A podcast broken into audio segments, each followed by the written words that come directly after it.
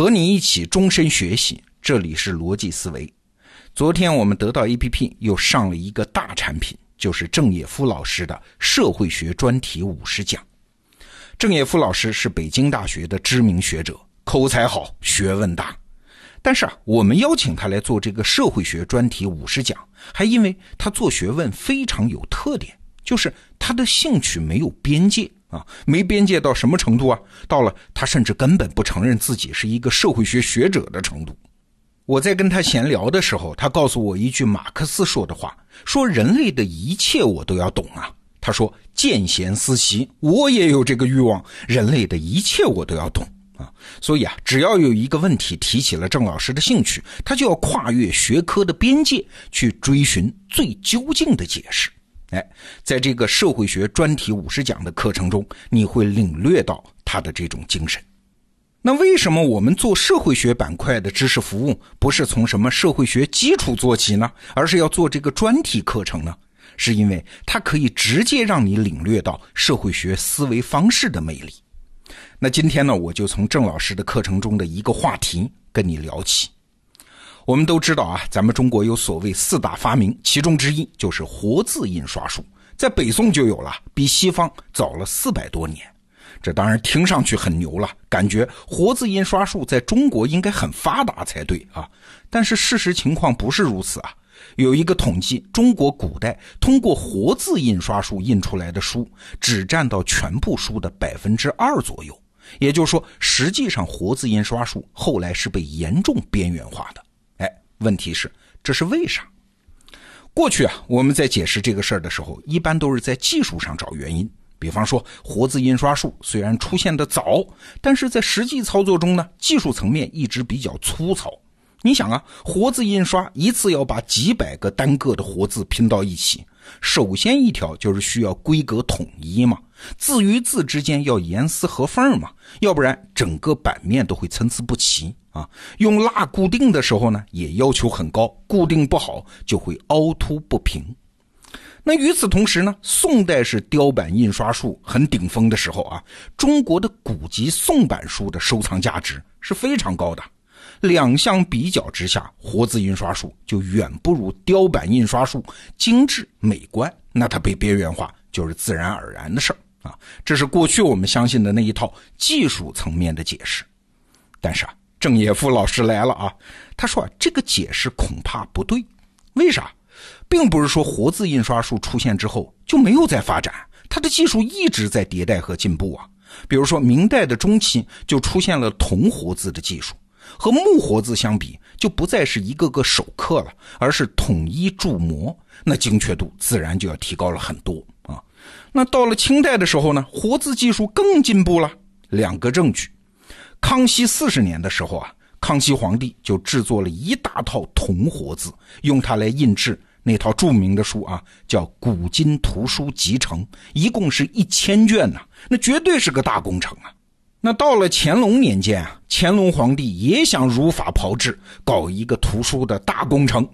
但是他爷爷康熙的那套活字啊，已经在多次使用中使残废了啊，再搞一套也不简单，所以他就改用木活字印制了《武英殿巨珍丛书》，全书一百三十四种啊，那也是个大工程、大制作呀。所以你看，皇家都在用，而且印的是这种著名的典籍，你不能说活字在技术上不成熟吧？哎，那奇怪了，活字印刷被边缘化的主要原因是啥呢？郑也夫老师说：“是社会因素。你看啊，社会学的视角来了。你想啊，活字印刷术的优点是啥？不就是操作灵活、成本低吗？用一套活字就可以拼出所有图书的版面，这是活字的优势。但是什么书才会用到这个优势呢？我们想啊，如果是那种超大型的书，比如说四库全书。”反正民间也买不起，太多了，只需要印上几套就可以了。用活字印，您想啊，还不如用手抄嘞。那个时候知识分子工资也低呀，所以四库全书事实上就是手抄的呀，几套就够啊啊！有学者统计啊，中国古代的书有百分之五十一的书是手抄本，超过一半。在明代文渊阁的藏书中，手抄本的数量远远高于印制本，占到百分之七十。这都是那种印刷量不大的书。那你进一步追问啊，那为啥印刷量不大？因为那个时候一个人写了书，上哪儿宣传啊？上哪儿销售啊？后来那种全国性的图书发行系统、零售系统，还有宣传书的媒体，那个时候都没有啊。社会系统不支持吗？那你说，如果是那种印刷数量很大的书，比如说儒生参加科举都要用的四书五经什么的，那是不是就该用活字了呢？哎，也不行。首先一个原因好理解啊，雕版印刷其实也不差。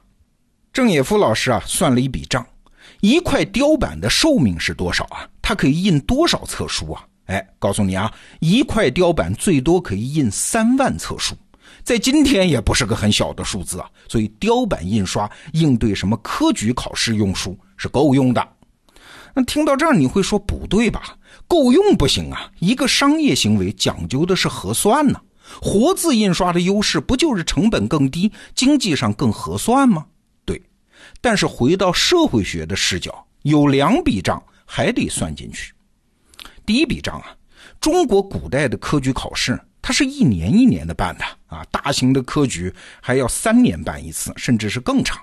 那考生就是一波一波来的，所以一块雕版一次印一千本，可以印多少？印三十次。这一版印完了，把这雕版刷洗干净、风干，然后存起来，什么时候再需要拿出来，马上就可以开印，没有什么排版的问题了。可是你想，活字印刷呢，每次都要拆散了重新排版，这笔费用你也得计算进来吧？你看，不能单纯的算印刷量啊，还要看印刷量在时间上的结构。你要是不懂中国古代科举制度那个在时间上的节奏，你就看不懂这个现象。这是一笔账，还有一笔账，这就更得有社会学的视角了。你想，活字印刷得排版吧？排完版还得校对，印完了这次把版拆掉，要一个个活字归位，然后什么时候要印了，还要再次排版，排完版还要再次校对。哎，这就产生了一个要求啊，就是排版校对的人他必须得认字儿。可是，在中国古代，认字儿那可是个门槛啊！认字儿的目的是啥？是赶考啊？是科举啊？是当官啊？只有那种实在考不上，又实在混不下去，连个教私塾的活也找不到的人，才会干排版校对的工作啊！所谓万般皆下品，唯有读书高嘛。这样的人别说找不到啊，就是找到了，工钱要的肯定也不会低。他觉得委屈自个儿吗？而雕版印刷呢，古代的雕版工人就不需要认识字儿啊，每个字儿在他们眼里就是一幅画，刻对了就行。这人才要的工资就要低得多啊！这又是一笔经济账，所以啊，活字印刷术就没有什么大的市场空间了。当然了，小的空间还是有的。比如说，古代江南一带啊，就有一个工匠团体，挑个担子，里面放着活字，到处走街串巷给人印东西。什么东西啊？大家族的族谱。所以这群工匠被称之为叫谱匠。那族谱，你想啊，就符合我们刚才讲的两个条件啊。第一，一次印刷它没有太大量，少的印上七八本，多的一两百本，只要比手抄省事儿就行啊。第二，一次印了之后，短期内是不需要再印呐，排版一次拆了没关系。哎，这块市场空间就留给活字印刷了，因为经济上合算嘛。除此之外，郑也夫老师还提到了一个因素，也很有意思啊。雕版印刷不是在技术本身上更成熟，而是在社会组织上更成熟。哎，这话怎么说？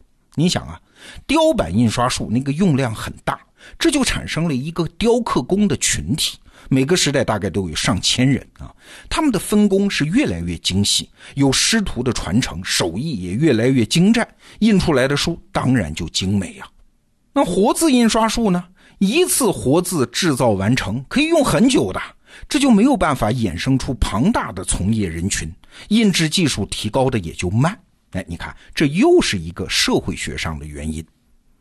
把一个现象还原到社会现实中，在社会人群的网络中再来看它的原因，你会得出完全不一样的解释。哎，这就是社会学的魅力。当然，今天这个节目只是举个例子啊。郑也夫老师的社会学专题五十讲里面有很多这样的话题。重磅大课最近上新，推荐给你。好，明天是周末，罗胖精选，再见。